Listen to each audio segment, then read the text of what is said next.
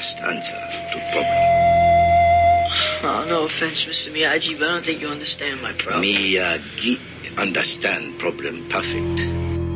Fear does not exist in this dojo, does it? No, Sensei! Hey, does not exist in this dojo, does it? No, Sensei! Defeat does not exist in this dojo, does it? No, Sensei! You promise learn. I say you do. No question.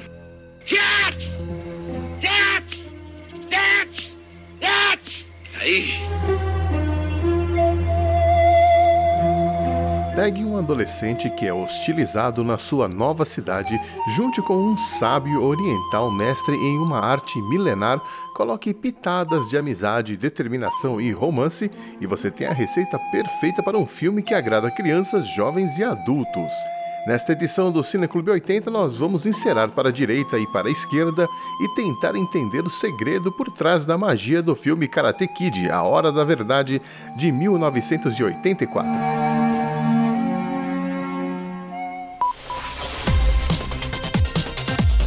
Cineclube 80.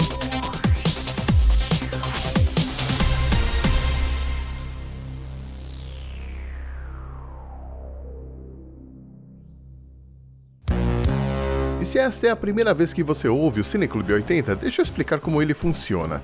Cada edição é dividida em duas partes.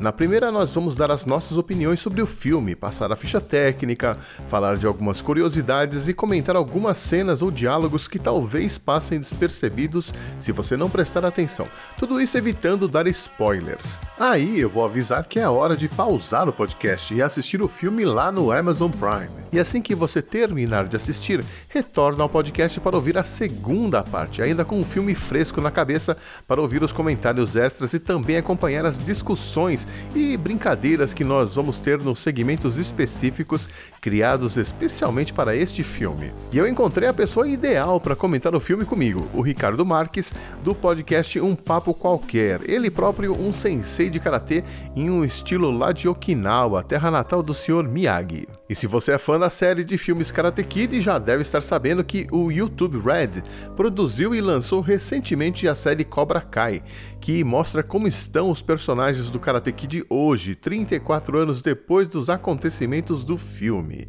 E o Ricardo fez uma edição especial sobre a série lá no Um Papo Qualquer, que é um podcast que fala de entretenimento em geral, passando pelo futebol, bate-papo com convidados, séries de TV, figuras importantes das artes, etc., que você encontra em podcast.umblogqualquer.com.br. Mas vamos para a conversa que foi pô demais, confira aí.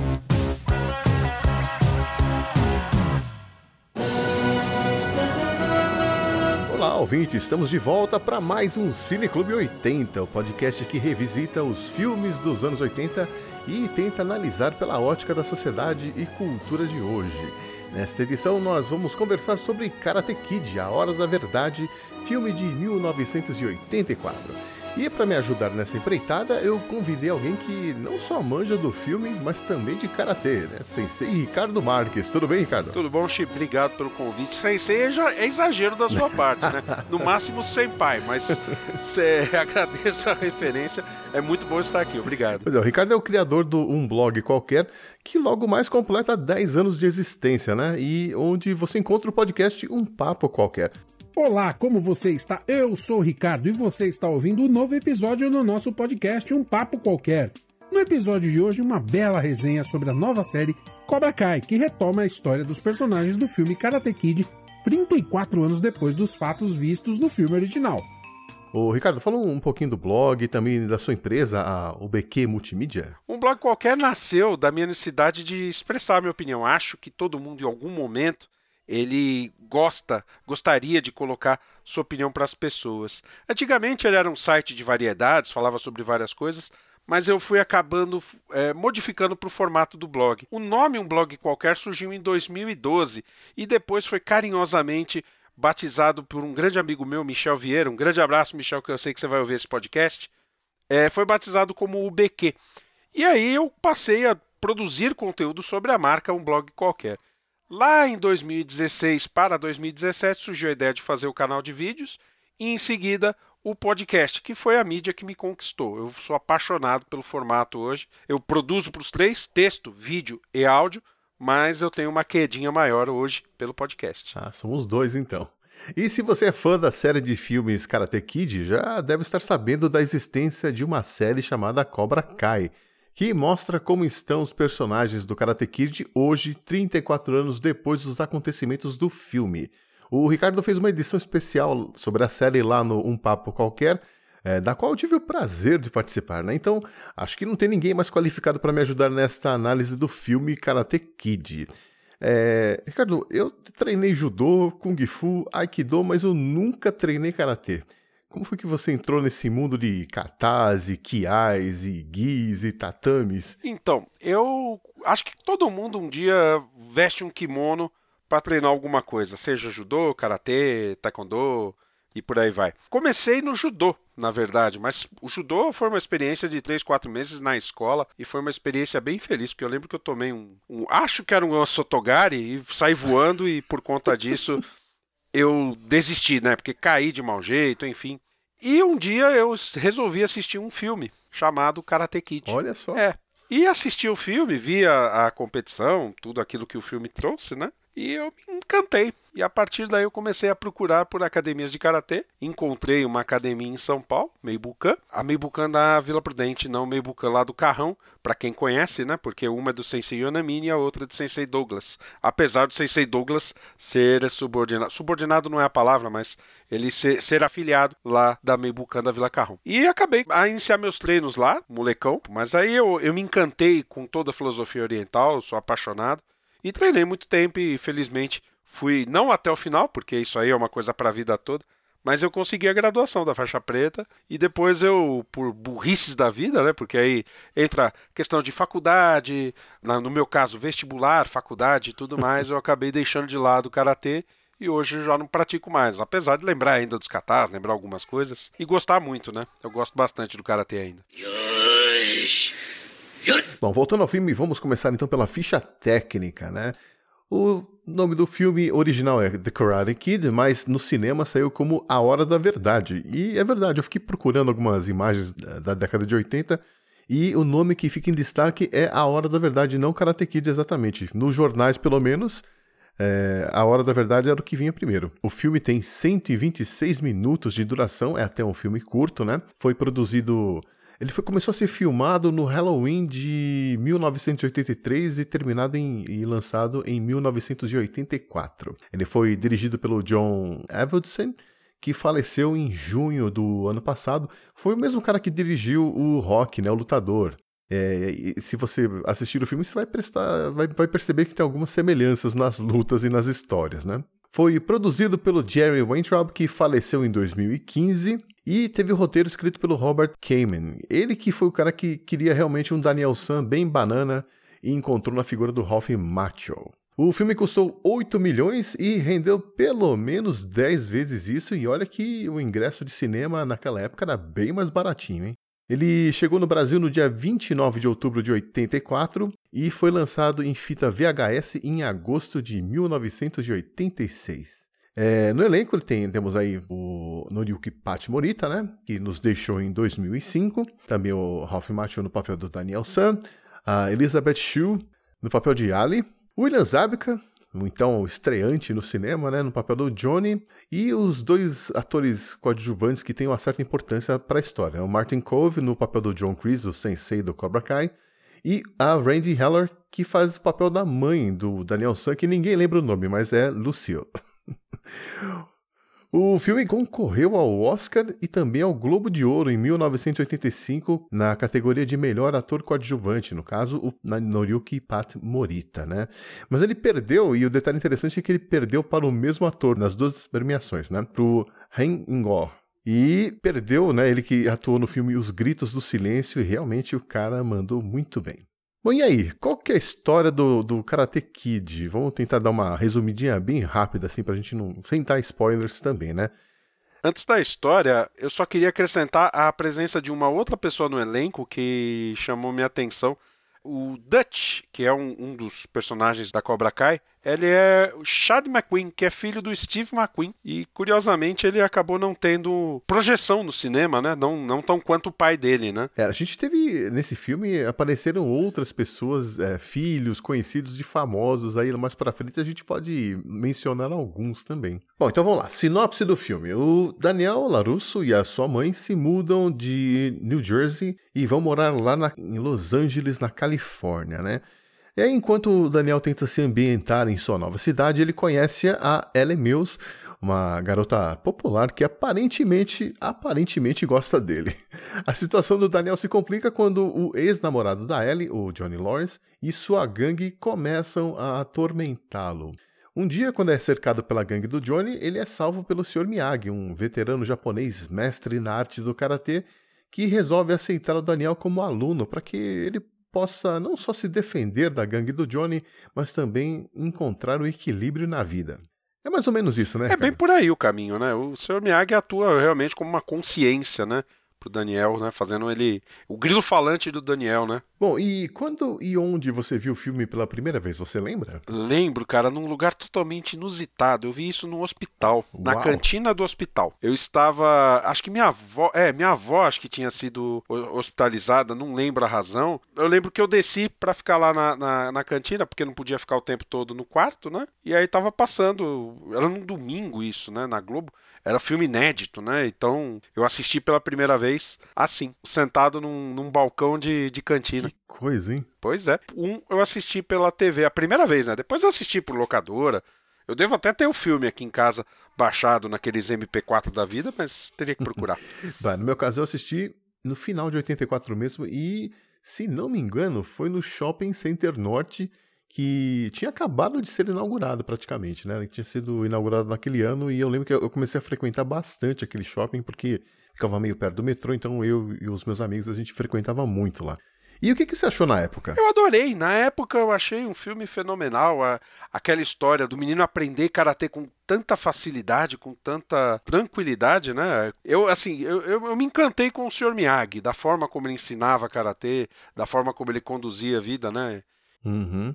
É, eu gostei muito não só pelo karatê, porque na, pela primeira vez na vida eu me senti representado em um filme. Porque o Sr. Miyagi era de Okinawa, assim como os meus antepassados, e até então eu nunca tinha ouvido ninguém mencionar Okinawa em lugar nenhum, né? E eu também tive um momento parecido com o Daniel San no filme, que eu posso contar até depois, para não dar spoilers agora, mas foi uma experiência que eu tive com o meu avô e que eu lembrei muito durante o filme. E é claro, né? Fui apaixonado pela Elizabeth Shue durante muitos e muitos anos. Ah, mas quem não foi, né? A Elizabeth Shue, realmente, uma atriz linda, talentosa também.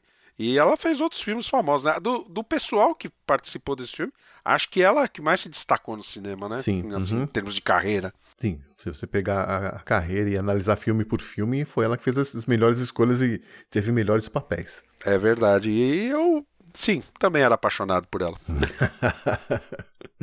Bom, mas e aí, o Karatê fazia sucesso em 1984? Cara, o Karatê Aqui no Brasil, talvez nem tanto. Eu, eu, confesso que eu não lembro do cenário do Brasil. Eu lembro que no final da década de 80 tinha várias publicações sobre artes marciais, tinham revistas especializadas e tudo mais, mas talvez eu tenha essa percepção por ser do meio. Né? Uhum. Eu sei que nos Estados Unidos, da década de 70, por conta dos filmes do Bruce Lee no começo da década, ficou muito famoso. Depois Chuck Norris, que também foi outro ícone aí das artes marciais o, os filmes de lutas marciais eles ficaram muito em evidência.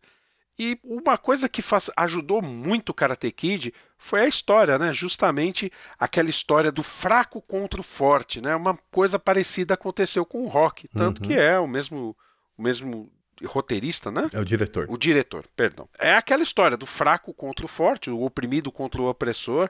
É a receita do sucesso, né? Da época, né? É, lá nos Estados Unidos também teve aquela questão do, dos filmes de é, chamados de Black Exploitation, né? Que eles pegavam atores e faziam voltados para o público negro, né? É verdade. E teve um karateca famoso, o Jim Kelly, o que fez aquele filme, o Black Belt Jones. Muito legal, viu, cara? Assim, é um, é um, um efeito que durou vários anos, né? Principalmente porque os filmes tiveram várias continuações, né? E, muita coisa que fazia sucesso na época era voltado para aquela coisa do ninja, né?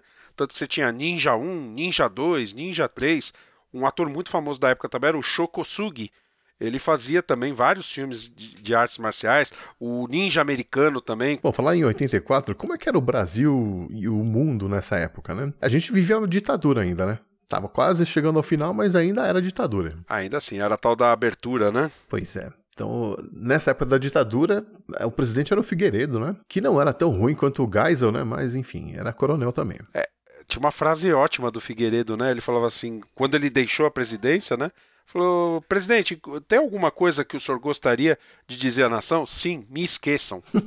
é, é. Ordem, ordem aceita na hora. Sim, com certeza. O governador de São Paulo era o Franco Montoro e o prefeito era o Mário Covas. Olha, Olha só. só. Eu sei que 84 foi o ano que o Senna estreou na Fórmula 1, né? Sim, naquele ano era, ele era novato, né? Porque quem é, mandou bem foi o Nick Lauda, né? Que ele Sim. conquistaria seu terceiro título mundial. Um dos maiores pilotos que a história já viu, com certeza. Por falar de esporte, né? Naquela época também aconteceram os Jogos Olímpicos de Los Angeles, que foram boicotados pelo Bloco Socialista, liderado pela União Soviética. Ainda se chamava União Soviética, vejam só. Pois é, foi o ano também.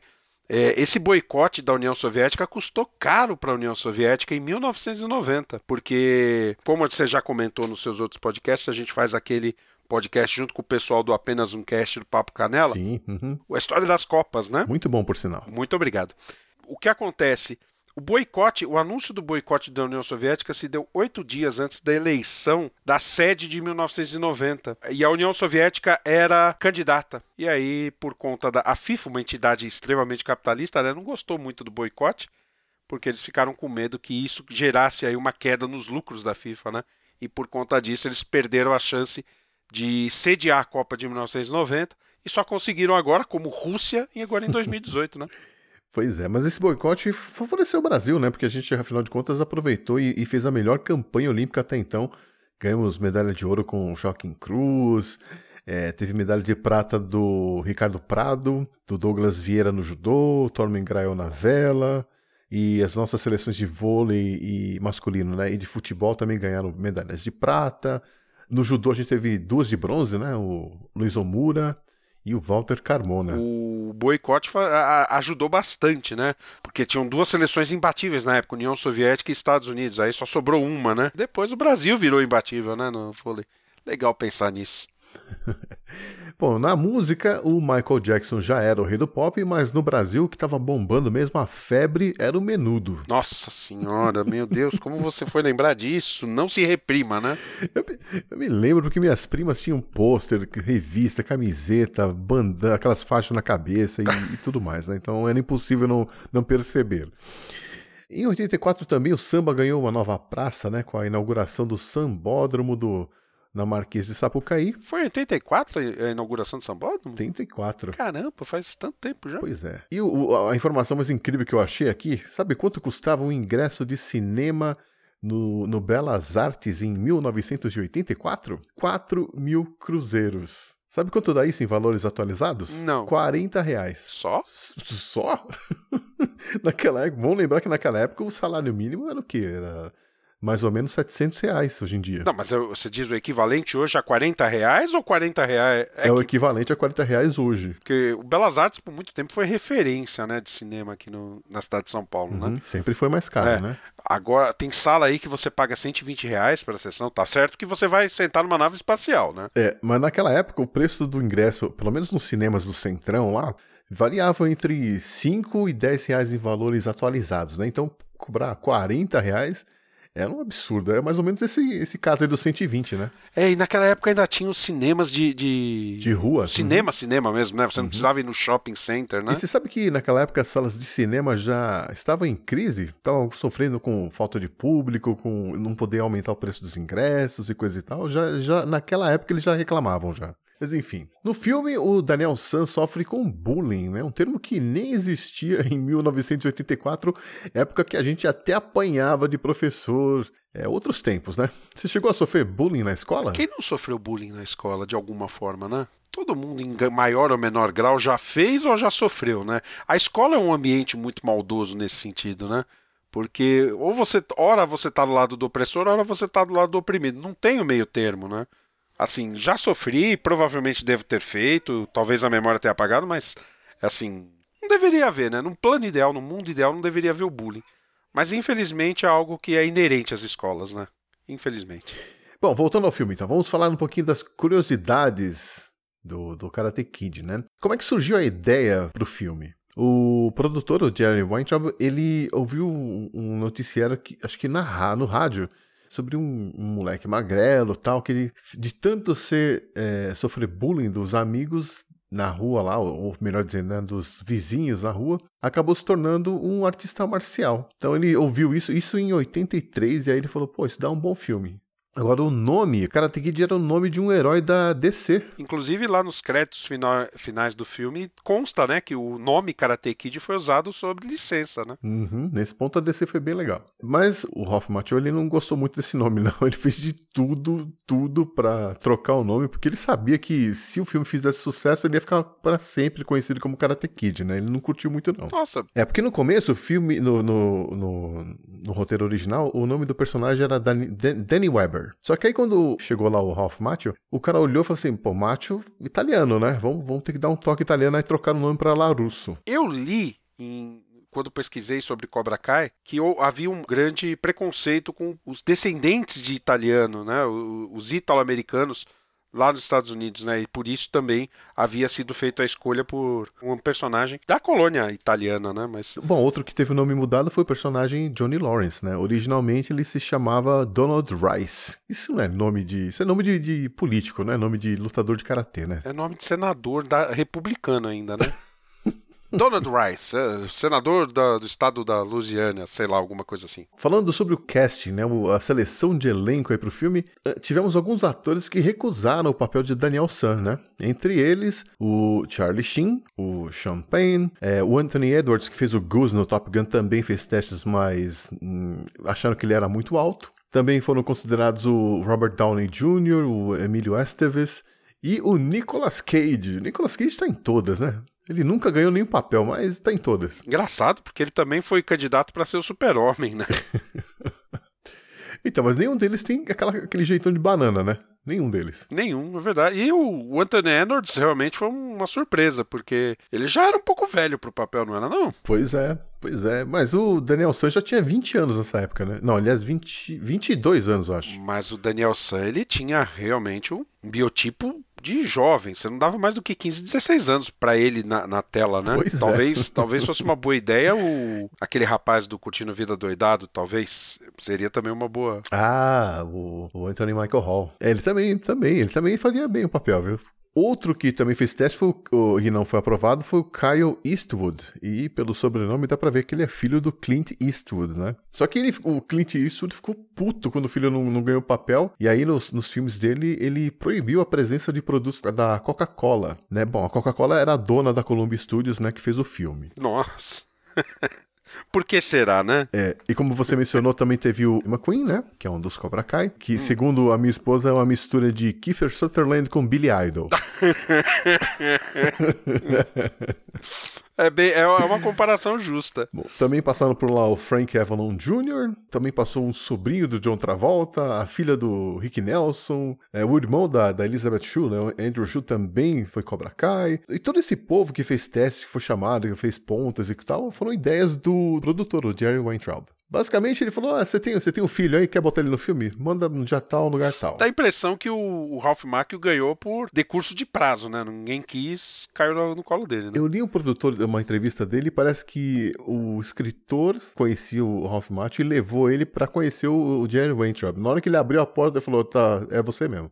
Não precisou abrir a boca. Ele falou assim: esse é o Karate Kid. Rapaz de sorte. Pro papel da Ellie, a Elizabeth Shue trancou o curso que ela fazia na Universidade de Harvard para fazer o filme, veja só. Mas antes dela, dela, tivemos outras candidatas, a Helen Hunt e a Demi Moore. Poxa, Helen Hunt. A Demi Moore eu consigo ver no filme, viu? Eu não consigo ver a Helen Hunt, pra ser sincero, cara. Demi Moore? É mesmo? É mesmo, porque eu não sei, talvez, de novo, aquela história de talvez muito velha pro papel. Tudo bem que estamos falando em 84 e eu lembro dela do Louco por Você em 93. Então talvez eu esteja fazendo uma comparação injusta. Mas a Demi Moore. É, 84 ela já tava com uns 20, eu acho também. É que é, é, é estranho você pensar em outros nomes, né? Eu não consigo ver outra pessoa que não Elizabeth Shue. Eu não consigo ver outra pessoa que não Ralph Macchio. Apesar de achar que ele é muito limitado em termos de atuação, né? Ele enfim, foi uma escolha, pensando na característica do personagem, foi uma escolha sábia. Uhum. Por falar em sábio, Ah, Pansei.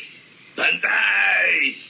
Vamos pro papel do Miyagi-san. É, esse deu trabalho, né? É, e o primeiro que foi considerado foi quem? Toshiro Mifune. Toshiro Mifune. Clássico dos, do cinema japonês, né? Sim. Fez muito sucesso. É, o, trabalhou muito com Kurosawa, né? Que ele foi bem no, no, no- teste, mas eles acharam que ele era japonês demais. Se é que pode existir uma coisa dessa. É, né? meio contraditório, né? Engraçado que acabaram escolhendo alguém que é japonês por ascendência, mas não é japonês de nada, né? Porque ele nasceu em- na Califórnia, né? Nasceu na Califórnia. uhum. Bom, também teve o Iwamatsu Mako, né? Que fez o aquele filme Conan o Bárbaro, que ele era o cara das, da- das adagas lá, né? Nossa, era ele? Era ele. Poxa, Você conhece ele de onde? daquele filme Pearl Harbor, ele é o comandante Yamamoto. Ah, bom, ele fez vários papéis, né? É, ele. ele- Parece que só tem cinco orientais lá em Hollywood, sabe? Porque assim, Sempre os mesmos, né? os- os lugares. né? Sempre os mesmos. Sempre, sempre. Mas o, o- Nossa, agora que eu pensei que você falou o cara das adagas, veio a mim. É, o- é o Mako. É o Marco, que fica lá correndo no deserto com o Conan. Bom, o Pat Morita, o, o produtor não queria ele, mas assim que ele viu o, o vídeo lá do teste, ele mudou de ideia, né? Porque ele realmente, o Pat Morita mandou muito bem, tanto que foi indicado ao Oscar e ao Globo de Ouro, né? Ele fez por merecer, porque ele também fez uma preparação danada pro papel, né? Sim, ele ralou, né? Todo, aliás, todo mundo que fez alguma coisa no filme relacionado a Karatê treinou pra caramba lá, viu? Eu discordo contra o Ralph Macchio, mas tudo bem. Bom, pro papel do Johnny Lawrence, né, o, que foi o primeiro filme do, do William Zabka, foi cogitado também o Crispin Glover, que foi fazer o papel do... Algum parentesco com o Danny Glover? O Crispin Glover é aquele que foi fazer o papel do pai do Martin McFly. Aquele, ah, já sei quem é. O, o- ele, foi, ele foi banido do terceiro filme, né? Do segundo e do terceiro filme do De Volta para o Futuro, né? Tem fama de ser um cara bem difícil de trabalhar, viu? Eu não sabia o nome do ator. É, bom, pro papel do sensei John Kreese, o Martin Cove ficou com o papel, né? Mas ele teve que esperar um tempão, né? Chamaram ele pra fazer o teste, aí ele começou a recusar outros papéis. E aí no dia que ele foi fazer o, o teste lá, ele ficou puto o diretor de elenco lá e ele fez aquela a, a encenação já aproveitando essa raiva e ganhou o papel na hora, né? Falam muito sobre o Chuck Norris, né? Que recusou o papel. Na verdade, o que eu acho que aconteceu foi que ele comentou que se tivessem convidado, ele teria recusado porque ele não queria prejudicar a imagem dos senseis de karatê. Eu acho que foi isso. É, tem uma entrevista do Chuck Norris na década de 70 que ele fala isso, que ele jamais faria um papel no cinema onde manchasse a filosofia do karatê, das artes marciais e tudo mais.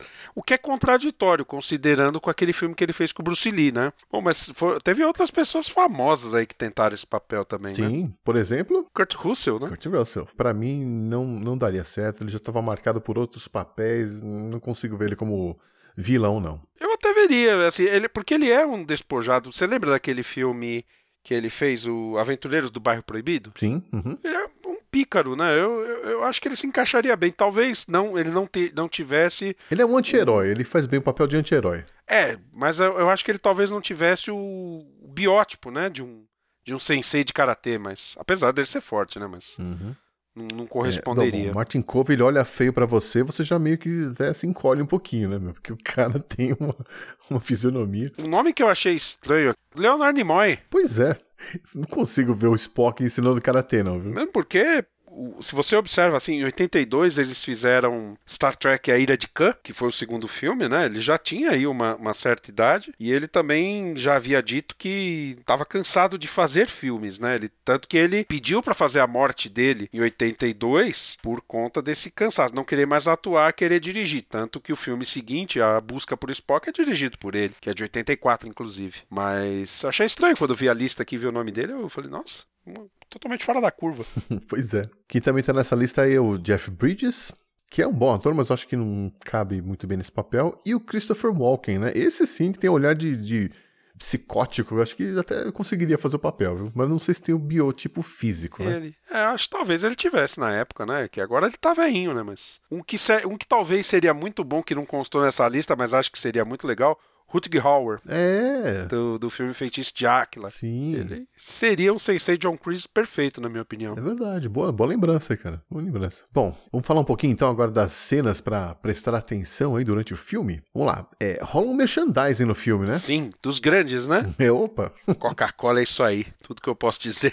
Porque a Columbia Pictures é, era da Coca-Cola, né? Então ela colocou o suco Minute Maid e uma Sprite lá em algumas cenas. Sim. Bom, todo mundo que participou das cenas de ação, é, todo mundo teve que treinar e treinar muito, né? Os moleques do, do Cobra Kai, por exemplo, eles treinavam 5 horas por dia, de segunda a sexta. É, eles fizeram um uma, uma preparação intensa, né? E aí o mérito é do. Não só o Fumio Demura que fez a preparação do Miyagi, mas também do. Pat Johnson? Isso, que ele fez toda a preparação dos, do- da molecada lá para fazer os treinamentos e eles terem a noção de como é um treinamento de karatê. É um, um dos poucos momentos onde você vê um pouco de karatê real, né? Apesar de estereotipado. Uhum. O Pat Morita e o Ralph Macchio, eles treinaram separados porque o diretor queria que eles não tivessem contato com os integrantes do Cobra Kai, porque ele, ele não queria que, que eh, eles se tornassem amigos tal, para não afetar a atuação no filme. Então, durante o filme, quando você olhar ali os encontros ali, saiba que eles falaram um pouco. O trailer do Ralph Macchio ficava longe, né? Então eles quase não conversavam durante as gravações. Essas técnicas dos diretores, né? Diretor, diretor ele cria um clima, isso faz lembrar aqueles atores que incorporam, né? O personagem. Ah, né? é, os method actors. né? É, aí até tem aquele que fez o nome do pai, que ele ficou não sei quantos dias sem tomar banho. Daniel Day-Lewis. Daniel Day-Lewis, E tem alguns diretores que estimulam isso, né? Os caras do Cobra Kai não treinaram só karatê, não. Eles, tinham, eles não sabiam andar de moto, então eles tiveram que aprender ali, né? Andando nas colinas e estacionamentos que ficavam perto do set de, de gravações. né? Deve ter sido legal. Bom, e o último detalhe da música do filme, né? É, que você vai ouvir chama-se You're the Best, que é do Joe Esposito, que foi composto originalmente para o filme Rock 3, de 82, mas que acabou sendo substituída, como a gente sabe, né, por Eye of the Tiger do Survivor.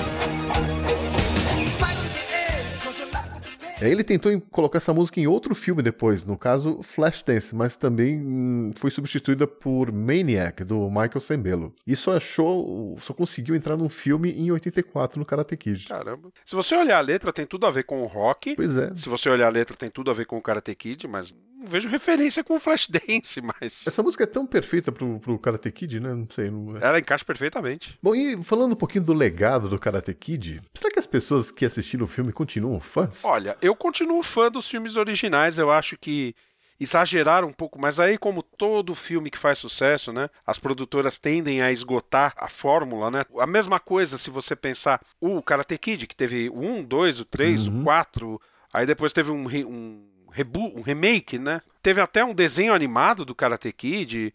Então, assim, eu acho que acabaram esgotando. Então, bons filmes, normalmente eles são únicos, né? E é muito, é muito. acaba com a franquia, né? Acho que desgasta. Então, assim, muita gente que conheceu o Karate Kid acabou deixando de lado, principalmente depois do quarto filme. O 1 e o 2 eu sei que tá na Amazon Prime. E o 3 então tá na Netflix. E o 3 na Netflix. E o 4, graças a Deus, em lugar nenhum. Mas tem uma coisa interessante, né? O pessoal daquela série How I Met Your Mother, os roteiristas eram fãs do filme. E eles colocaram, né, o Karate Kid nas histórias ali do personagem Barney, que era fã, não do, do Ralph Macchio, né? Ele era fã do... Do Johnny Lawrence. Williams- é, do John Lawrence.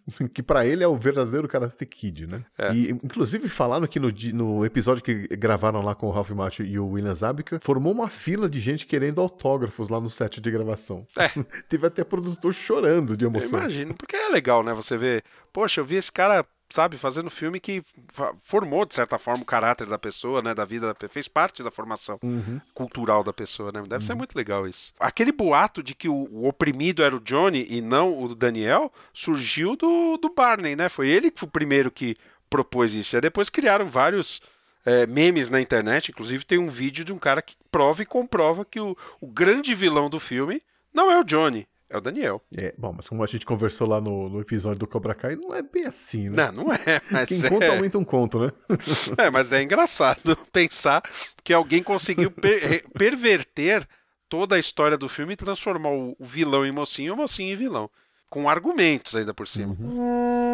A conversa tá boa, mas tá na hora de pausar o podcast, preparar a sua pipoca com guaraná e assistir o filme lá na Amazon Prime. E quando você terminar de assistir, volte aqui pra gente continuar a conversa, combinado? Até já então.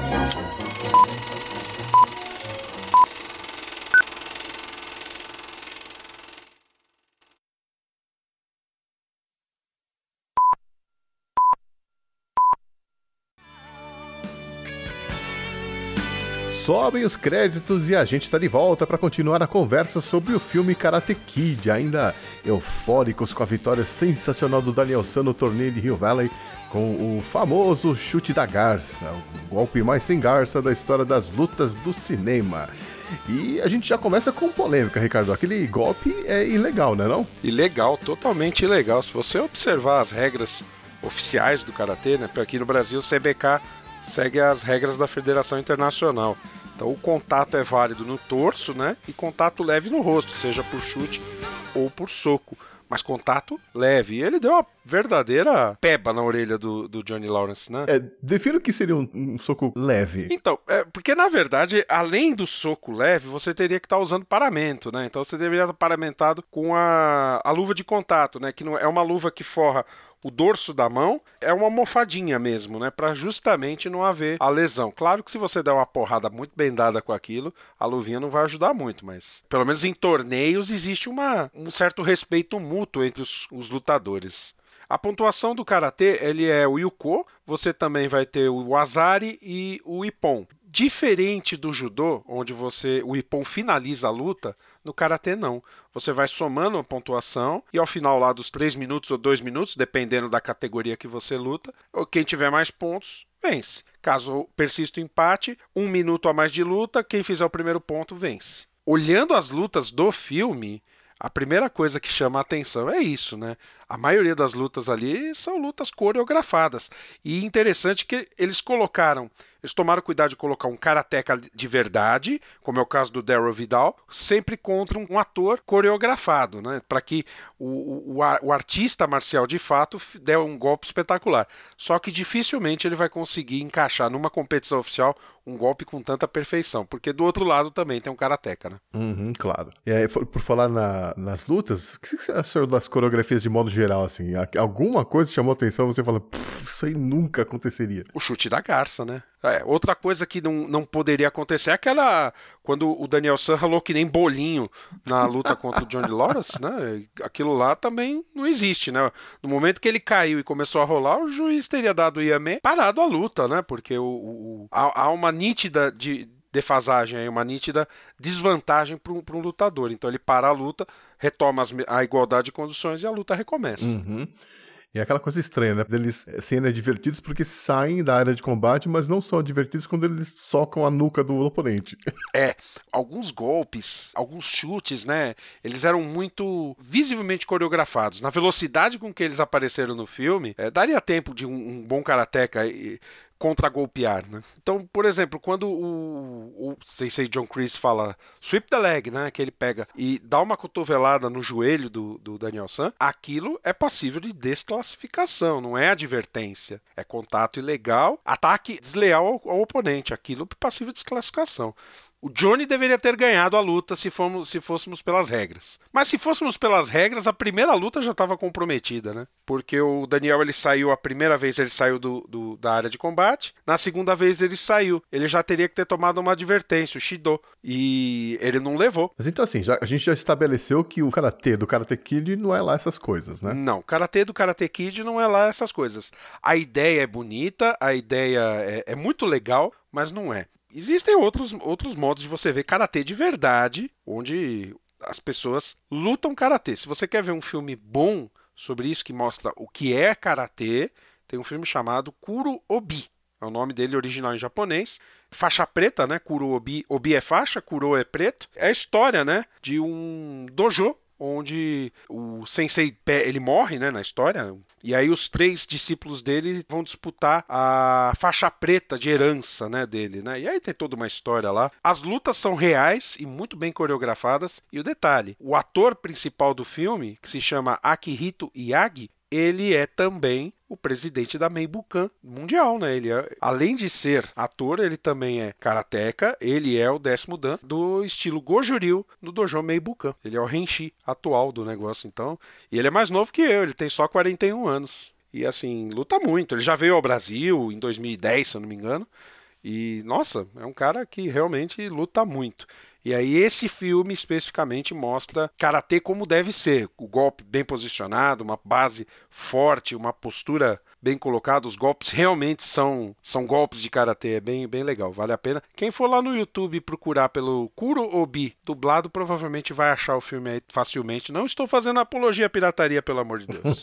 Não, apologia ao karatê real. Ao karatê real, estou defendendo o karatê real. É isso aí. Bom, mas de, de forma geral, o filme Karate Kid envelheceu bem? Ainda dá pra assistir e se divertir? Com certeza, ele é um filme atualíssimo, né? Se você pensar que ainda existe o bullying, existe esse negócio da conquista da menina bonita da escola, existe a questão de você se provar perante os amigos a, a sua capacidade de ser aceito, né, pelo meio.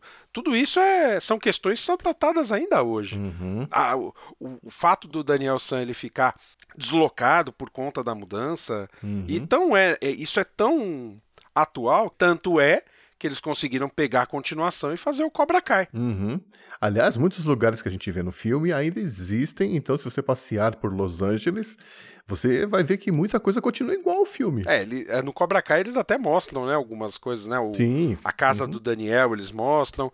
Agora, uma coisa que eu não sabia é que a casa do Miyagi que mostra no Cobra Kai não existe mais, né? Aquilo lá é, é cenográfico, né? Foi, foi demolida no final dos anos 80. Pois é, isso aí é triste. Alguma coisa chamou sua atenção durante o filme? Algo que você não tinha percebido antes? Algumas coisas me chamaram a atenção, né? Mas nada que comprometesse a história do filme, assim, falar, puxa vida, isso tirou o contexto do filme. Mas coisas pequenas, né? Por exemplo, falhas de continuidade durante a cena da praia, que é logo no começo, né? Que o Daniel vai conhecer a Ali e tudo mais, aí aparece o Johnny, tem uma briga. O rádio tá. A hora que ele atira o rádio no chão, ele tá numa posição.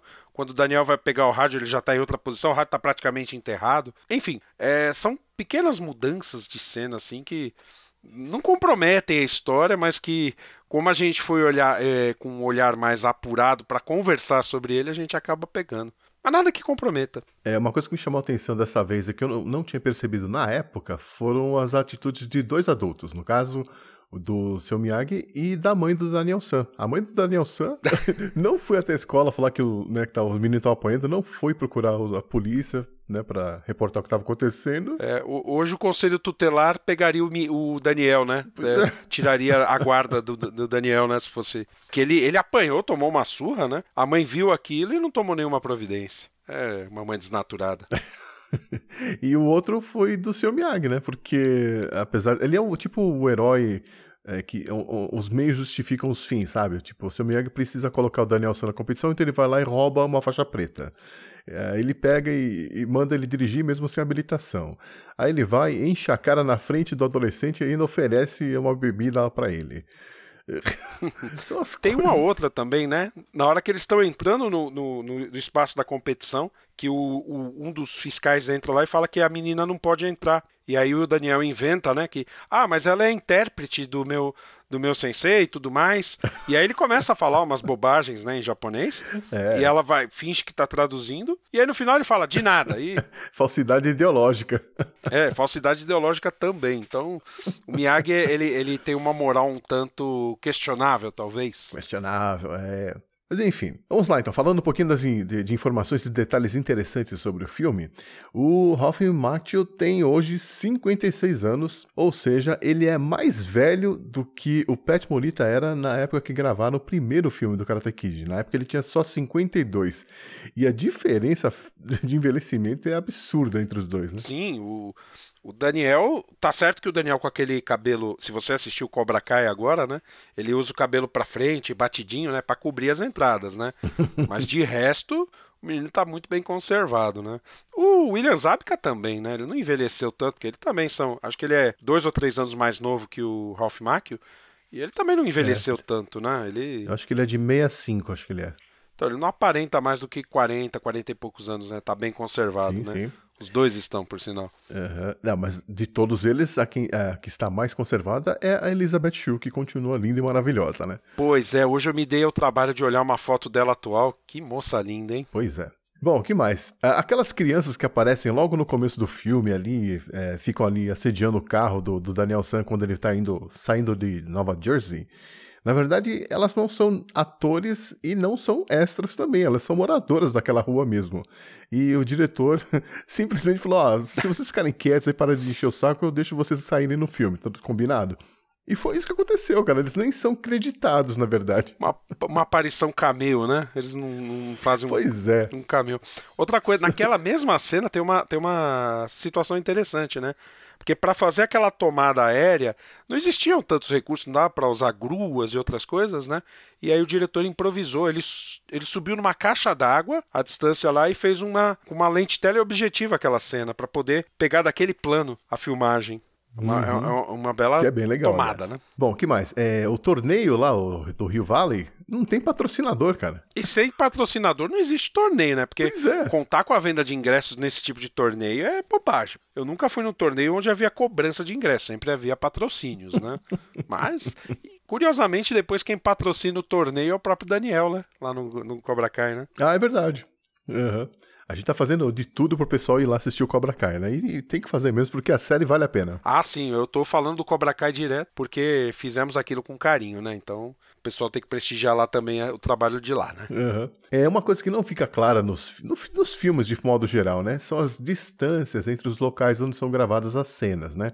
Por exemplo, a viagem de New Jersey até Los Angeles dura uns 5 ou 6 dias de carro, né?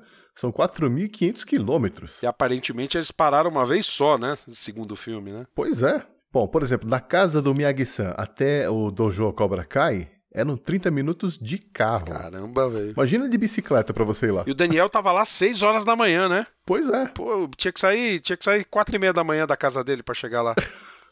Não, então, mas ah, da casa do Sr. Miyagi até o condomínio onde o Daniel San morava eram só 10 minutos. Eles ficavam praticamente na mesma rua, né? Mas, por exemplo, aquele lugar onde ele levou a Alien, o Golfing Stuff, ele fica a uma hora e meia de carro do, de ensino ou de Resida também, a, a distância parecida. Uma hora e meia. E ele foi, a mãe levou, deixou eles lá, foi embora e voltou depois pra pegar. A mãe passou seis horas no carro.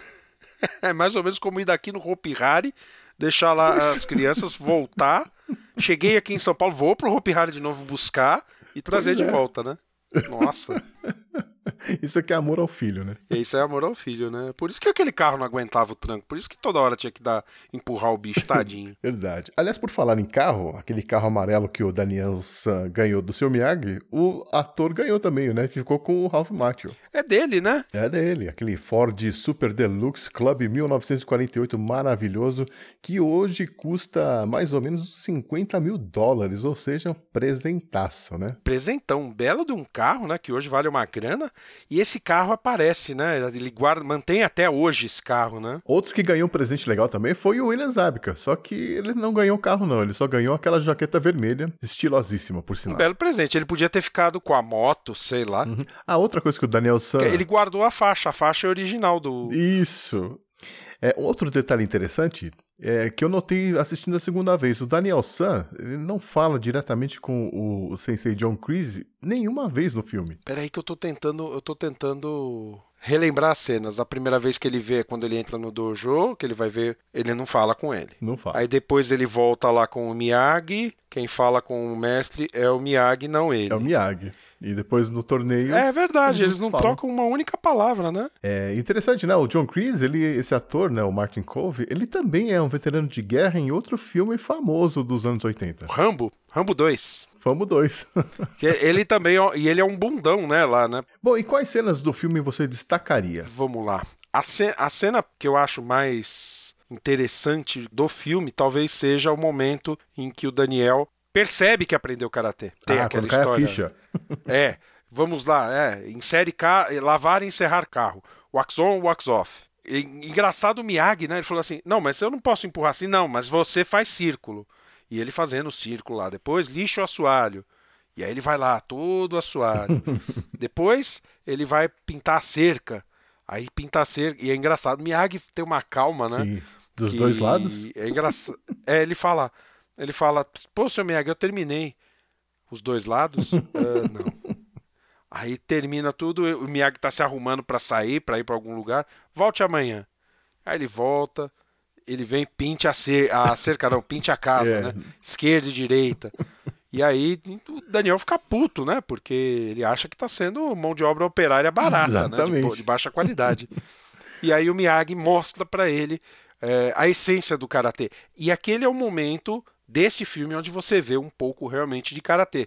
Você vê base, você vê força na mão, você vê o golpe sendo colocado corretamente. O único momento Kiai, onde eu né? vi, sim, o Kiai também, o Daniel, o Daniel usando aquilo que foi ensinado pra ele na coreografia de- da forma correta, né? Uhum. É, aquela cena é, é sensacional. Eu lembro que na época caiu a minha ficha também. Falei, ah, sensacional isso, cara. Então é por isso, né? Foi mais ou menos assim, né? Foi. Mas não me deu vontade de sair fazendo reforma pela casa, não, viu? Não. É uma, uma cena que, que eu gostei, porque é, é- tem uma relação pessoal com aquela cena. É a cena do Daniel San no barco, com o Miyagi-san Que pescando. ele joga o Daniel na, na água. Isso.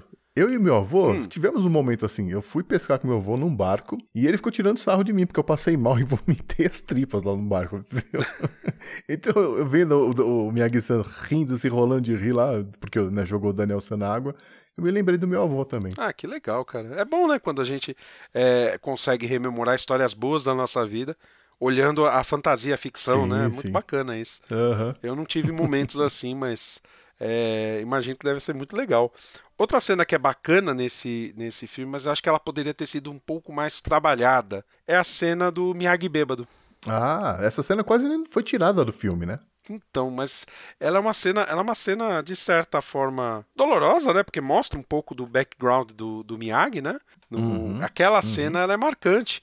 Eu, eu acho que faltou um pouquinho de trabalho por parte dos roteiristas, porque colocou meio assim o o Daniel, né? Como um ele viu os recortes, viu a medalha e tá bom, juntou as peças e ficou por aquilo, né? Mas é uma cena que marca também. Muito legal.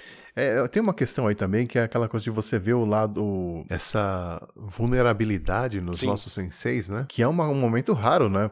Eu, por exemplo, eu tive também, eu tive dois senseis de judô muito bons, mas um deles tinha problema com bebida. Então, assim, a gente sabia, ele nunca deu aula bêbado nem nada, mas a gente sabia que depois da aula ele gostava de ir Uhum. no bar e beber uma. Então, assim, a gente eh, vê essas falhas, a gente vê o ser humano ali no nosso sensei, é um momento meio raro, assim, né? E a gente tem aquele, aquela, aquela imagem do sensei perfeito, né? Então, também gostei muito dessa cena. Acho que todo, todo mundo em algum momento isso, né? Principalmente quando é uma convivência longa, né? Eu convivi com o meu sensei por vários anos, né? E, e assim, você vê ele na academia, né? No, como, como seu sensei mesmo.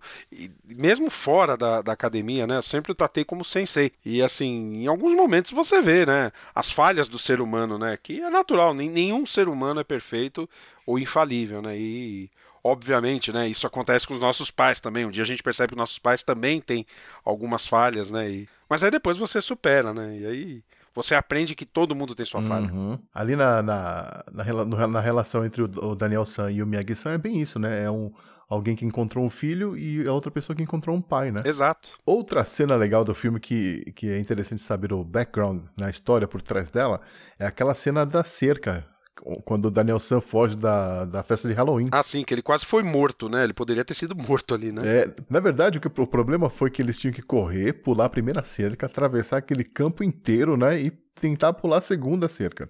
Só que tava um nevoeiro aquele dia, então algumas imagens não ficaram boas. E o, o diretor ficava mandando eles repetirem. Então os caras, na, na quarta, quinta corrida, eles não estavam aguentando mais, né? Tava todo mundo ali Nossa. com a língua de fora já, né? Foi todo mundo parar no hospital depois. Pois é. E teve outro problema também, né? Porque aí logo em seguida vem a cena de luta e Hum. o dublê do seu Miyagi naquela cena, o, o Fumio Demura, ele Hum. não segurou, não. Ele foi chutando, dando soco mesmo. Os atores começaram a reclamar. Tipo, meu, tá doendo, né? Tipo, Fumio Demura é um grande, é um grande artista marcial, né? Ele também, é, só que ele é, o estilo dele é Shitoryu Uhum. e ele, ele veio divulgar o karatê aqui no no- aqui não, né? Lá nos Estados Unidos, né? Uhum. Tem toda uma história, inclusive tem um documentário sobre a vida dele lá na Netflix, Que é muito bom. que é muito bom, vale a pena assistir. Uhum. E É, ele e o, o Miyagi-san, o, o Pat Morita eram grandes amigos, né? então, eu não, eu não tinha conhecimento dessa amizade. Eu sei que o Fumio Demura tomou o, o, o, Pet Morita como seu aluno, né, e ensinou os fundamentos do karatê para que ele pudesse ter uma boa atuação no filme, né? Tanto que ele aprendeu e, e, e executou muito bem, né, o seu papel. Mas eu não sabia que eles tinham tor- se tornado amigos. Essa informação eu não tinha. É. E nessa mesma cena, o, o, o- Daniel San levou um chute de verdade na cara, né? numa, numa- um chute circular, pegou na, na, na cara dele e você pode ver nas cenas seguintes que ele tem um corte ali no rosto que veio desse chute. Nossa. Então essa cena na cerca quase acabou com o filme, todo mundo se O deu quebra-pau né? logo ali já teria resolvido tudo, né? Mas é uma cena muito bem, bem colocada, né? E principalmente a hora que o Miyagi pula da cerca ali, enfrenta todos. Uhum. eles. Mas leva uma questão, né? Que talvez seja uma mancada pra gente comentar depois, né? O, o olho roxo do Johnny, né? Ah, sim. É, em nenhum momento o Miyagi-san usa so, de- de- de socos no rosto, né? Ele, ele acerta chutes no abdômen, acho que na perna. Ah, É. teve um chute no saco ali. É, mais ou menos no saco, né? Mas ele, ele não, eu não vi em nenhum momento o Johnny ser socado na cara, né? Por, por Pois é. qualquer coisa. É que como diretor você pensa, né? Eu preciso mostrar que ele sofreu na noite anterior. Só que, assim, se os socos foram todos por baixo da roupa, os machucados estão todos escondidos, como é que eu faço, né? Então, bota um olho roxo aí. Nada que uma maquiagem não resolva. pois é. Outra cena famosa é a cena da mosca, né? Que tá sendo... Essa é, cena é engraçada, né? Principalmente a, a, a perplexidade do Miyagi quando o Daniel pega a mosca. Mas aquela mosca não era mosca de verdade, né? Não, não era uma mosca. Na verdade, os caras tentaram usar moscas de tudo quanto foi jeito. Eles grudaram no- na ponta de um fio, eh, deixaram na geladeira para elas ver se elas ficavam mais lentas, tentaram colar a mosca no palitinho e aí depois meio que trocar assim rapidamente na hora. Nada funcionava. Aí o que funcionou foi: um cara pegou o- um fiapinho da, da blusa de um cara lá, amarrou na ponta de um fio e deixou o fio passando pelo meio da, dos palitinhos. E quando o Danielson faz o movimento, ele puxa o fio, né? E como tinha um, o fiapo lá preso no final, o fiapo fica preso entre os dois palitinhos. Só que a gente mal consegue ver no, no filme, né? A, a mosca. É, o- essa cena pode ser vista de dois modos, né? Primeiro, o modo, é, vamos dizer assim, filosófico da coisa, né? Poxa, o Daniel é um cara tão, tão determinado, né, a, a realizar seus objetivos que ele consegue fazer algo que o Miyagi a vida inteira não conseguiu. Essa seria a visão filosófica. Mas também tem a visão irônica da coisa, de- é, sarrista, vamos dizer assim, onde simplesmente aquilo não significa nada, né? Tanto que o moleque em cinco minutos foi lá e pegou a mosquinha. Sim. Sorte, Sorte de principiante. principiante. Mas a cara do Miyagi quando o Daniel pega a mosca é genuinamente de caramba, né? Não, é engraçado assim, ele, é- ele era um bom ator, realmente. Sim, tanto que ele mereceu a indicação ao Oscar, né? Sim. uhum.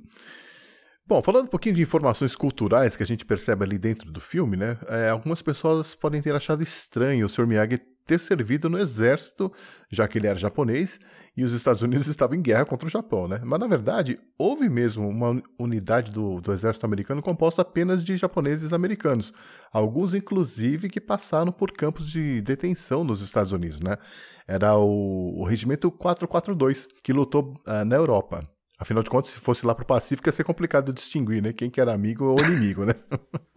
É verdade, né? Pra que lado atirar, né? Então, assim, é a unidade mais condecorada da história militar americana. Olha só. É. Naquela época, né, houve um confinamento, né, dos descendentes de japoneses lá nos Estados Unidos, né? Inclusive na parte da his- No Brasil também. Então, na parte da história do Miyagi, né, conta que a esposa e filho foram confinados, né, nesse, nesse acampamento aí, foi onde inclusive morreram durante o parto, né?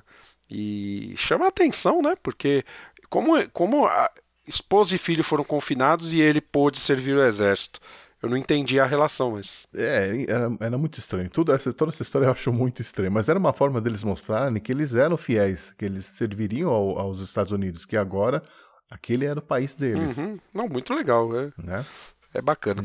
O personagem do Sr. Miyagi foi é, baseado em uma pessoa de verdade, né? É, ele é baseado, na verdade, pelo o fundador do estilo Goju-Ryu, o Shojun Miyagi. Ele era de Okinawa, Agora, se você for pegar as datas, o, o, estilo Goju-Ryu ele foi fundado em 1933. Na história, o Sr. Miyagi nasceu em 1925, então ele já teria 8 anos de idade quando o estilo nasceu.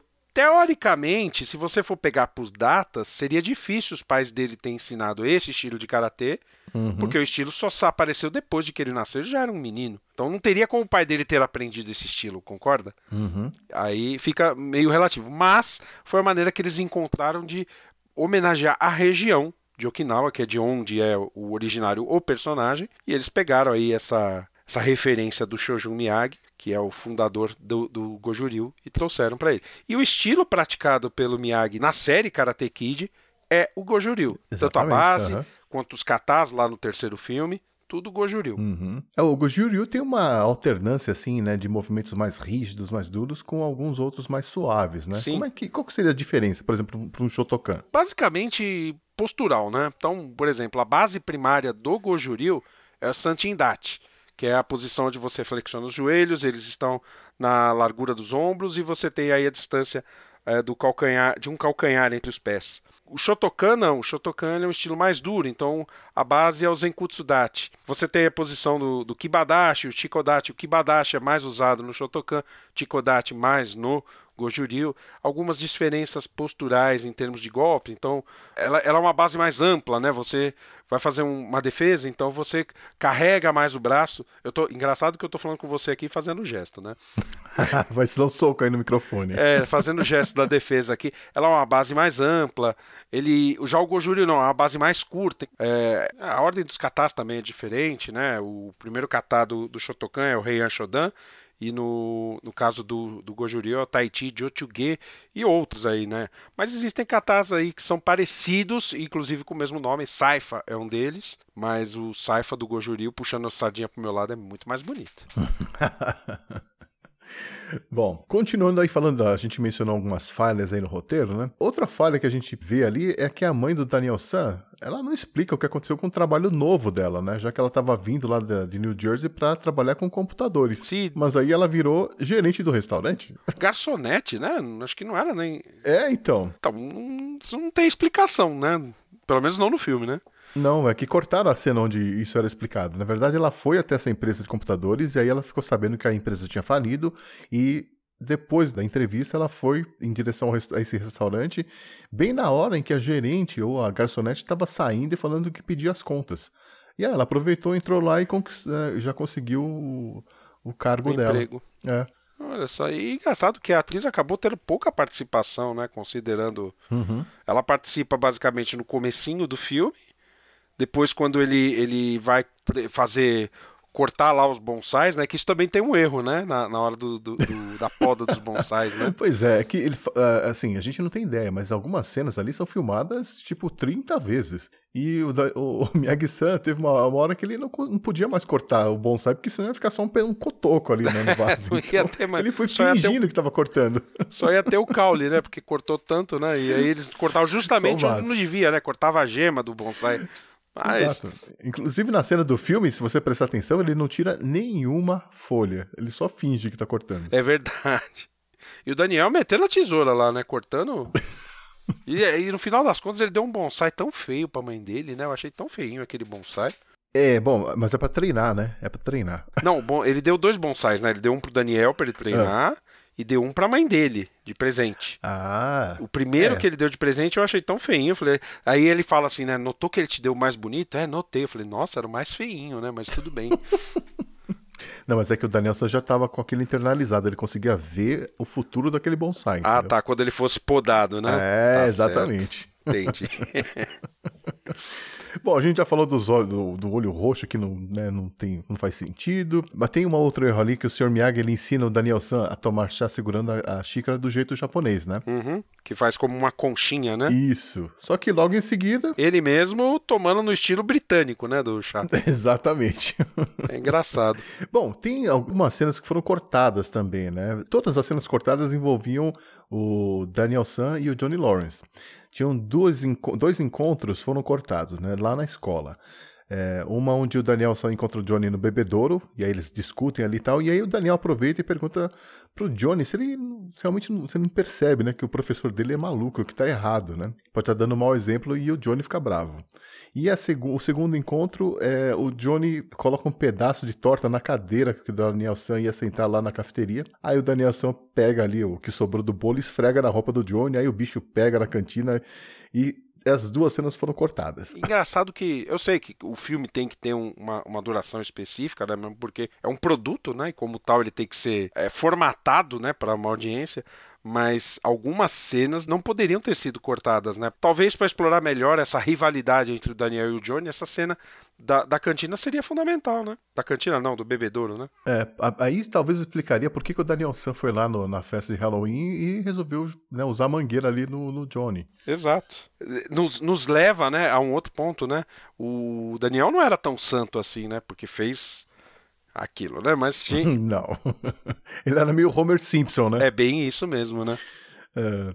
E outras cenas que foram cortadas também foram é, tomadas de um ângulo diferente daquele chute da garça. E quem aproveitou isso foram os produtores da série Cobra Kai, né? Sim.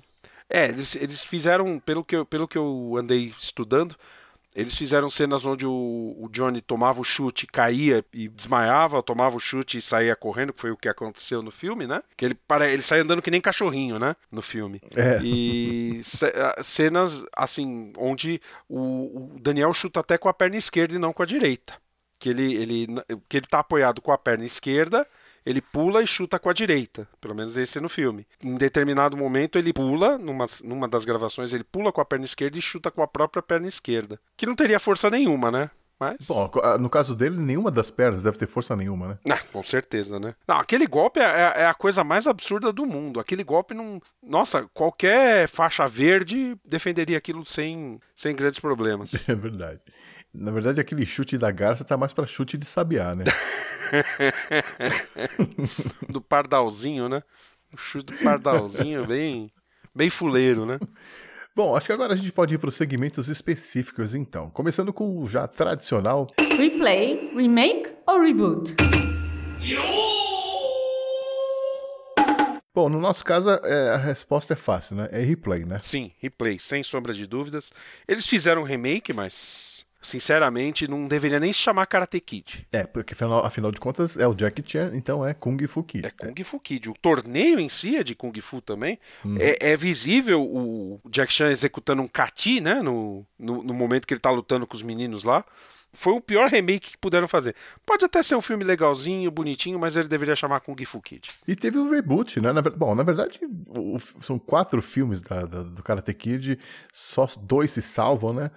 E o melhor reboot é o que aconteceu agora, nesse ano, né? Com o Cobra Kai. Sim, que nem filme é, série, né? Mas aquilo que eu falei quando conversamos do Cobra Kai, né? O primeiro tudo bem, o segundo tudo bem e para por aí, né? Porque o terceiro, pelo amor de Deus, e o quarto então nem se fala, né? O quarto é, um, Pois é. é uma história totalmente sem pé nem cabeça, mas eu acho que valeu a pena o replay, acho que vale a pena assistir esse filme a qualquer momento. Achei a péssima ideia do remake, talvez pudessem fazer um remake, mas mantendo a tradição, só que fica difícil, né? Agora vimos Cobra Kai, eu não aceito outro, outro filme Karate Kid com outros atores. É, não, não. Não tem como, né? Porque aquela magia, aquela química entre o Daniel, o, o Pat Morita e o Ralph Macchio é muito raro de acontecer nos filmes, né? Exato. É a mesma coisa, por exemplo, voltando indo aí um pouco para os anos 2000, Tony Stark. Eu não vejo outro Tony Stark fazendo o Homem de Ferro que não seja Robert Downey Jr.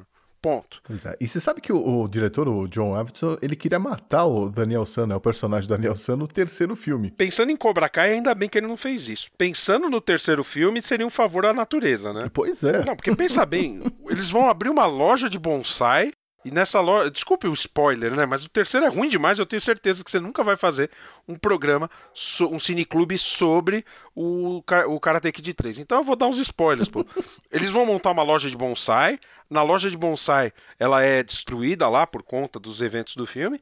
E aí, em vez de ele ter a brilhante ideia de vender os carros, não, vai lá buscar o bonsai que tá lá na- no desfiladeiro, não sei de onde, e ainda quebra o bonsai, né? Mas é só na cabeça daquele Daniel mesmo. Enfim, vamos lá. Continuando com outro segmento. Lição pra vida. Qual que é o melhor conselho que o Sr. Miyagi dá no filme? Tenho dois, dois momentos, né? O, um deles é o vencer, perder não importa. Isso aí eu acho que é o mais forte de todos, né? Porque a vida é isso, né? A vida a gente vai. Em alguns momentos a gente vai ganhar, em alguns momentos a gente vai perder. A gente tem dias bons, dias ruins, né? E o fato é que a vida vai continuar. Você vai ter que ter serenidade para enfrentar as dificuldades, vai ter que ter sabedoria para aproveitar as vitórias, né? E a vida vai continuar no dia seguinte. Então, acho que a melhor lição do filme é essa, né? Vencer, perder não importa. Tem várias lições legais, né? Eu gosto muito daquela que ele fala ali no carro, né? Tem equilíbrio na vida sempre e tudo vai ficar bem. Sim, também é isso muito, ficou gravado lá no meu subconsciente lá. Esse também é muito importante. E, e a outra, talvez, seja quando ele fala que não existe mau aluno, né? Existe mau professor. O professor ensina, Ah, aluno faz. São as três grandes lições aí. Devem ter outras que talvez fugiu da gente nesse momento, mas. Uhum. Ah, tem, tem várias. Tem, tem, uma, tem uma que serve pro povo hoje em dia, viu? Qual? Quando ele dá o carro pro Daniel San, ele fala: Daniel San, a habilitação não substitui os olhos, os ouvidos e o cérebro. É verdade. Isso aqui no trânsito de São Paulo é muito verdadeiro, cara. Você pegar uma 23 de maio às 6 horas da tarde, isso aí é muito verdadeiro, cara. Então, isso aí tinha que ser dado, isso aí lá no, no curso de habilitação, cara. Vamos para outro segmento aqui. E se fosse você? Como é que você teria lidado com o Johnny Lawrence? Considerando a idade que eu tinha quando eu vi o primeiro filme, eu teria caído na porrada com ele. É mesmo?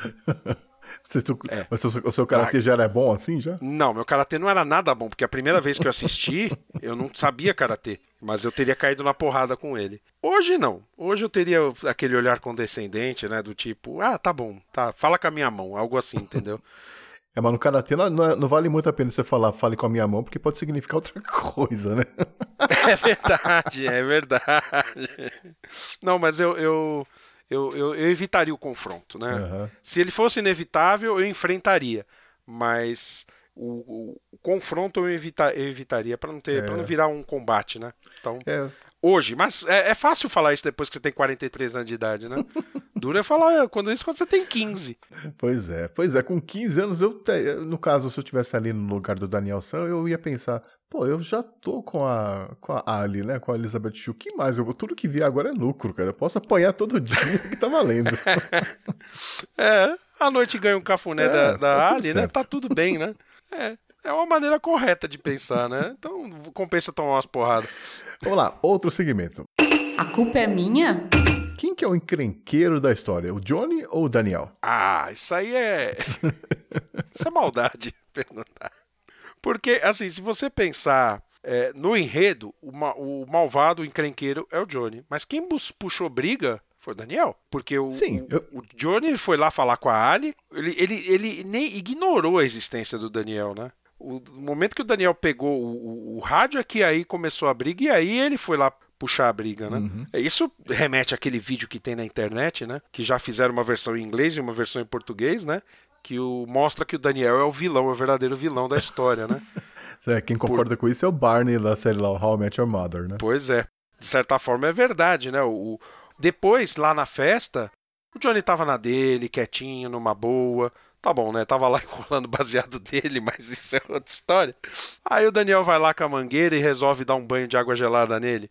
Pô, isso não é coisa que se faça, né? Pois é, porque E ali depois- naquela festa ele tava camuflado também, né? Ele tava ali Sim. como chuveiro, o Johnny nem ia vê-lo. Exato. Outro, outro momento, assim, é quando o Daniel já, já estão combinados do, do torneio, né? Que o Miyagi pede pra não haver a, a agressão. E aí ele resolve tirar um sarro da cara dos moleques lá com o professor de história. Então, assim, é, quem tá fazendo bullying ali naquele momento? É o Daniel ou é o Johnny? Muito moleque, né? É. Bom, out- outro segmento aqui. Aluno prodígio. O que é que você já conseguiu aprender a fazer em dois meses? Como o Danielson aprendeu a lutar karatê? Olha, eu te digo que eu não aprendi nem a amarrar a faixa direito, cara. Sério, porque tem, tem dois jeitos de amarrar a faixa, né? Tem um jeito mais bonitinho. Aquele jeito mais bonitinho eu levei um tempo para aprender. Outra coisa que eu não conseguia também é fazer a postura correta, né? Quem, o, o aluno mais, mais é, experiente de karatê se diverte vendo os novatos, né? Os corrais. É, porque eles parecem verdadeiras bailarinas, né? Principalmente na hora do kata, que eles não sabem a ordem dos golpes. Então eles vão para um lado, vão para o outro. É para virar para direita, todo mundo vira à direita, ele vira à esquerda. É. Aí tem, vai dar um chute, todo mundo dá o chute, ele dá um soco. É engraçado isso. E é uma forma de bullying, né? Não deixa de ser, né? Mas em dois meses não dá para aprender muita coisa, não. Apesar de alguns estilos, em dois meses, já contemplar o cidadão com uma graduação, com uma faixa. É. Pô, em dois meses acho que eu aprendi a afinar o violão e fazer duas posições. Olha só. E Eu nem isso lá, aprendi, mas. Bom, vamos lá, outro segmento. Conhecimento ou reconhecimento? Se você tivesse que escolher entre essas duas opções, qual você escolheria, né? Um, treinar com o Sr. Miyagi, mas nunca ganhar uma faixa, nunca participar de outra competição, nunca poder abrir um dojo seu porque afinal você não se afiliou a uma federação. Ou dois, treinar em um outro dojo da cidade, como por exemplo ao Locust Valley Karate Club, que é do Daryl Vidal, aquele cara que chegou à semifinal. Isso aí você consegue chegar à faixa preta e se tornar um professor de karatê. E aí, entre essas duas opções, qual você escolheria? Olha, você sabe que antes de a gente começar a gravar, a gente chegou a conversar um pouco disso, né? E eu fiquei pensativo, né? eu, eu, sinceramente, eu escolheria a segunda opção. Treinar em outro dojo, chegar, é, chegar à faixa preta e tornar professor de karatê. Eu lembro quando eu recebi minha faixa preta. Foi uma cerimônia legal, é, é, um, é um momento prazeroso, Sim. dá orgulho, né? Você Uhum, é uma grande conquista. é uma conquista, sabe? Porque, na verdade, o aluno graduado não é o aluno colorido, né? É o primeiro Dan. Ele é o graduado de verdade. Porque até então você tem lá o, o- tem os Kyus. Você tem lá o sétimo Kyu, o sexto Kyu, até o primeiro Kyu, que é a faixa marrom. E aí, quando você se gradua, aí sim você é faixa preta, primeiro Dan. E é uma, é uma passagem diferente. A maneira de treinar é diferente. A maneira como olham você é diferente. A questão é que você precisa ter cabeça para usar isso na cintura, né? Porque tem algumas pessoas que não chegam à faixa preta, antes de chegar à faixa preta, melhor dizendo, né? E arrumam confusão quando chegam à faixa marrom, né? Mas. Faixa roxa, ficar arrumando briga na rua. Estou falando de mim, tá? Só para constar. Estou falando de mim, né? Que eu, eu contei essa história, né? Eu, eu fiquei, por conta dessa briga que eu fiz, eu fiquei um mês. A primeira semana eu fiquei sem treinar. Eu entrava no dojo, iniciava o treino, sentava no cantinho lá no fundo e não podia treinar, só assistir. Sim, porque o seu professor ficou sabendo da briga, né? É, ele ficou sabendo da briga e aí deu ruim, né? E além disso, depois que ele permitiu eu retornar ao treino, foi mais ou menos. eh, não sei se você lembra daquela cena do filme Tropa de Elite, né? Tira essa farda preta que você não merece usar isso, né? Foi mais ou menos isso. Ele me tirou a faixa. Eu treinei sem faixa. E isso, de certa forma, é vergonhoso para um aluno, né? Treinar sem faixa é uma coisa complicada. Mas, tudo bem. Passou, aprendi minha lição e tomei uma surra a propósito, tá? Arrumei briga e ainda apanhei. Idiota, né? Pois é, eu não sei. eu- eu- se eu for te falar que eu já treinei Kung Fu, Aikido, Judô, o que eu aprendi é é que vale muito mais a pena você evitar esse confronto, você procurar formas alternativas de chegar à resolução de problemas. Exato, mas chegar nesse equilíbrio é que é o, é o X da questão, né? Porque assim, no- quando você chega nesse equilíbrio, onde você sabe que o que você aprendeu não é pra brigar, ou não é um sistema de resolução de problemas, aí você tá num, num- num momento único, né? Vamos dizer assim. Mas até você aprender isso, tem muito cara que chegou na faixa preta que não aprendeu isso, não. É, pois é. Bom, vamos lá. Outro segmento. Escondendo o jogo. Que o seu Miyagi juntou tanta grana pra ter uma casa daquele tamanho e aquele monte de carros clássicos? Ó, minha primeira teoria é aquela bomba de petróleo que tem na entrada da casa dele. Eu acho que no terreno dele tem petróleo e ele ganha grana de royalties. Pode ser. Essa é a minha teoria. Porque a gente não tem a menor ideia de como, do que, que ele fazia antes, né, de se aposentar. Porque ali, é- claramente, ele tem um trabalho de aposentado, né, lá no, no condomínio. Sim, o trabalho de zelador dele ali não, não daria pra ele comprar todos aqueles carros. né? É, não, com certeza não, né? Então, a gente fica se perguntando se ele tinha alguma plantação, se ele foi um agricultor próspero, se ele, sei lá, ganhou uma grana do governo pelo, pelo que ele fez na guerra. Não sei. É, não tem uma explicação muito boa, né? Uhum. Aí, você comentou uma vez comigo que ha- havia uma, uma teoria aí mórbida, né, por trás desses carros, né? Ah, é, na verdade, se você parar pra pensar, uma explicação para aquele monte de carro parado ali na garagem, sendo que o Sr. Miyagi nem habilitação tinha, era que ele ficou com os carros dos amigos que morreram na guerra. Isso é meio doentio, né?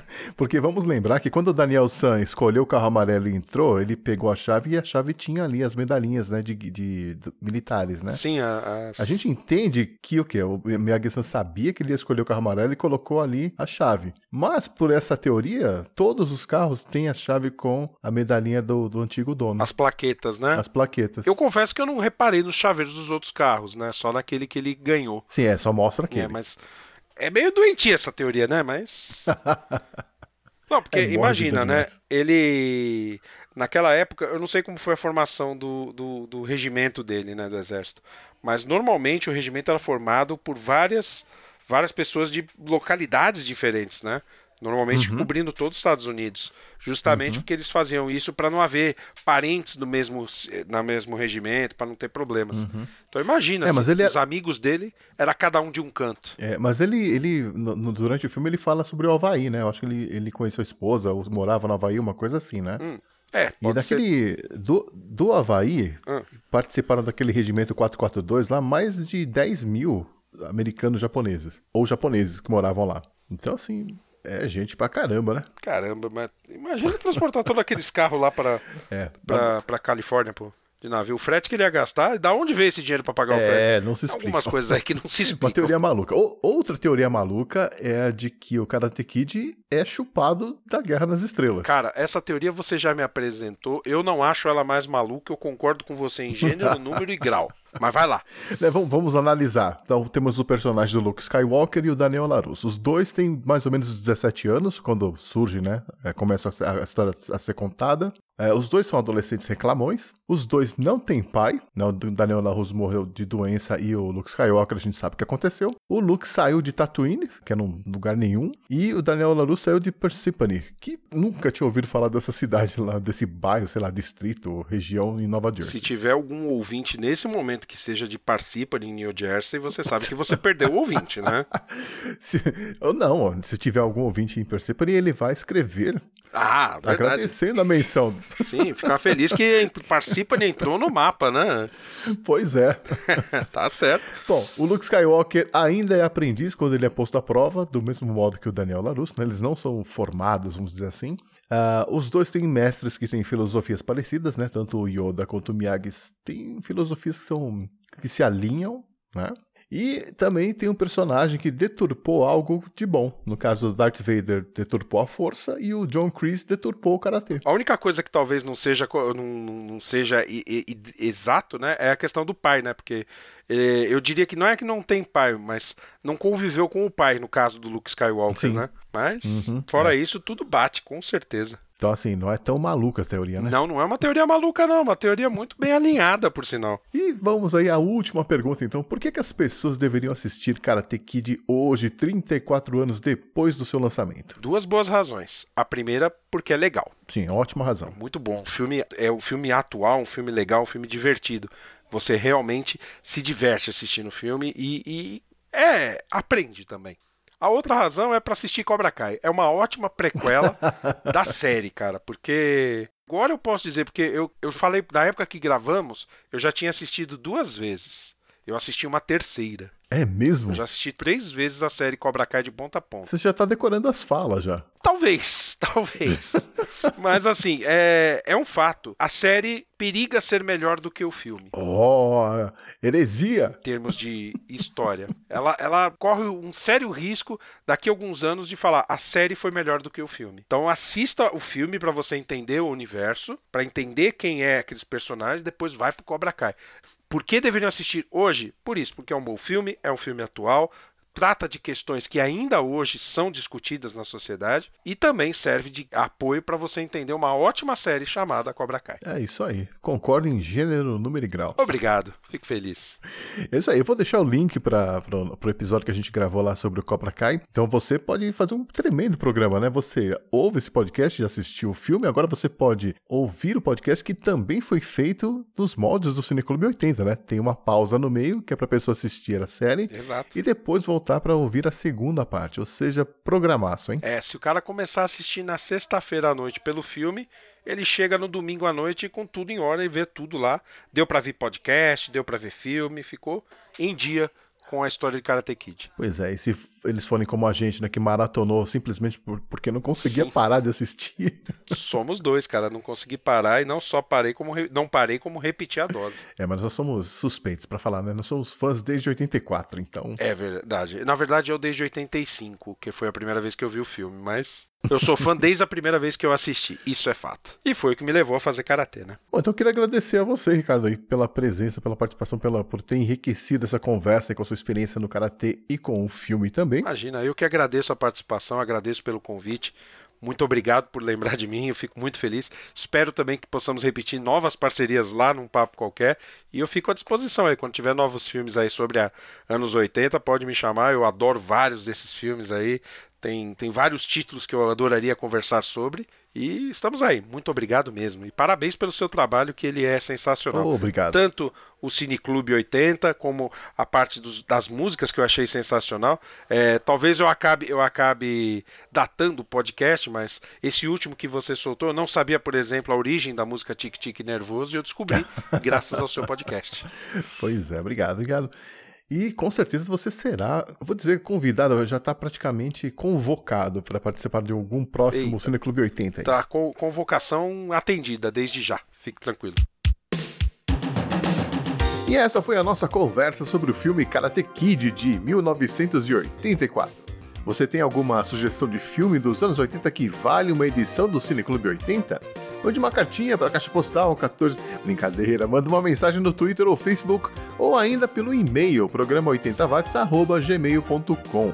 No mês que vem eu tô de volta com mais um filme, mais uma conversa, mais curiosidades e mais opiniões sobre esses bons e velhos filmes. Obrigado pela atenção e até mais.